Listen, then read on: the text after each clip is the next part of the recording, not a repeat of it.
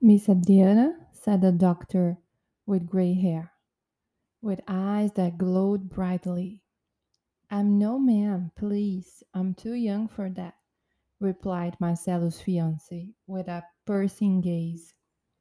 Adriana was a girl of medium height, originally brunette, blo- blonde by choice, with sculptural body religiously conquered in hours and more hours, in days, months, and years of dedication to the gym. Wherever she went, all eyes were on her. Her fiance and the psychiatrist were no exceptions to this rule. That's right, said the doctor, smiling slightly with the left side of his mouth. Can you tell me how this incident with Marcelo started? Sure, was scary, doctor. I arrived at the apartment and find him found him lying on the floor. He was freezing, sweating, and shaking. He had drunk, I don't know how much. I don't know what happened. It looked like he wasn't there. He was completely stunned. Has he gone mad, doctor? asked Adriana with sincere tears in her eyes. It all started on 7th of January, 1980.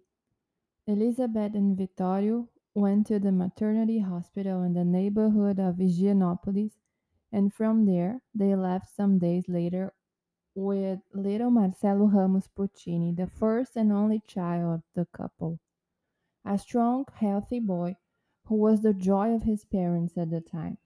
Vittorio was the son of Italians, a tall man of few words and austere expression who deep down had a generous heart, visible only under the lens of a far reaching microscope. His parents suffered greatly because of immigration. They were young, foreigners, far away from the family. They had to face numerous adversities to settle in the interior of São Paulo state. They did it in their own way, but they did it. Vittorio's mother, Dona Maria, apparently suffered the most. She never could really love Brazil. She always remained a foreigner. Her heart closed due to the deep longing she felt for her family. Her mother was most missed. She only saw her again years later when the beloved lady was about to pass. Maria had a kind of pet bitterness, fed every time food was hard to find, every quarrel with her husband, with every unbearable summer for her in that absurdly hot land, every time a child was born, seven children alive, and some who were not as lucky. Or unlucky, she thought. You can imagine what kind of childhood Vittorio had. Don't think that he understood all the reasons that led his mother to be as she was. No. For him, used to seeing an always angry mother who had heavy words and hands, it was easy to conclude that he was unloved, and he took this impression all his life. Miss Elizabeth was a very cheerful girl who loved to dance. Her parents, Geraldo and Graça, were Brazilian with Portuguese ancestry. They also had a difficult childhood without many resources. Sometimes they had to wear the same clothes until they tore. So Geraldo was an intelligent man that soon found his place as a merchant and gradually made progress, becoming stable, being able to buy clothes for the whole family. He was a sweet father, a sweet husband, a sweet boss, and later became a sweet lover too, which ultimately sh- uh, shook the trust of Dona Graça and her children. Marcelo's mother couldn't understand why her father did this. Her parents got along so well, she thought. As a result, she gradually distanced herself from her father. So Geraldo deeply felt the estrangement of his daughter. After all, he might not be an exemplary husband, but he was certainly a good father. Dona Elizabeth could have taken more advantage of her father's love if she hadn't taken over her mother's pen. But life went on, as it always does. Elizabeth, 22 years old and with a thin waist, and Vittorio, 25 and quite a lot of hair, met at the law school of one of the most traditional universities in the state's capital. They were of different classes, but during a break, life made the meeting happen through mutual friends. Both of them were in the gazebo. Yes, the gazebo. We are talking about a time when it was still possible to find electric buses around the city. And perhaps by the work of destiny, or even because there was no Wi Fi, the light brown eyes met the dark brown ones. Elizabeth was dating another young man, which didn't stop her from enjoying the long, engaging conversations with Vittorio.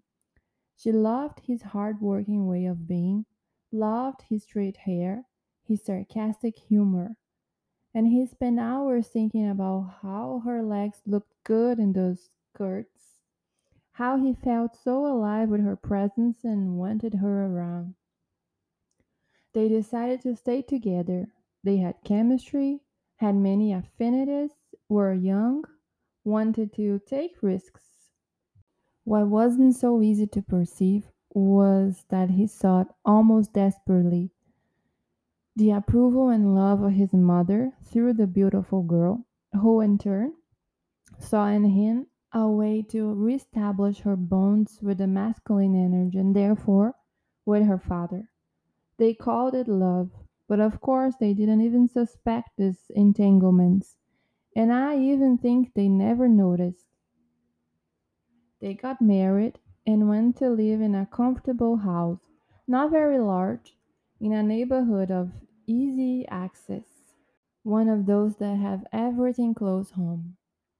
Marcelo was an intelligent child. He soon learned to speak and liked to do it correctly. He would get angry when they laughed at him for some speech mistake. He liked to learn to participate in the activities that his parents proposed and to interact with his little friends. Perhaps because he was an only child or because he was already born like this, from a young age, he felt good leading his pups, controlling, telling them how to do things.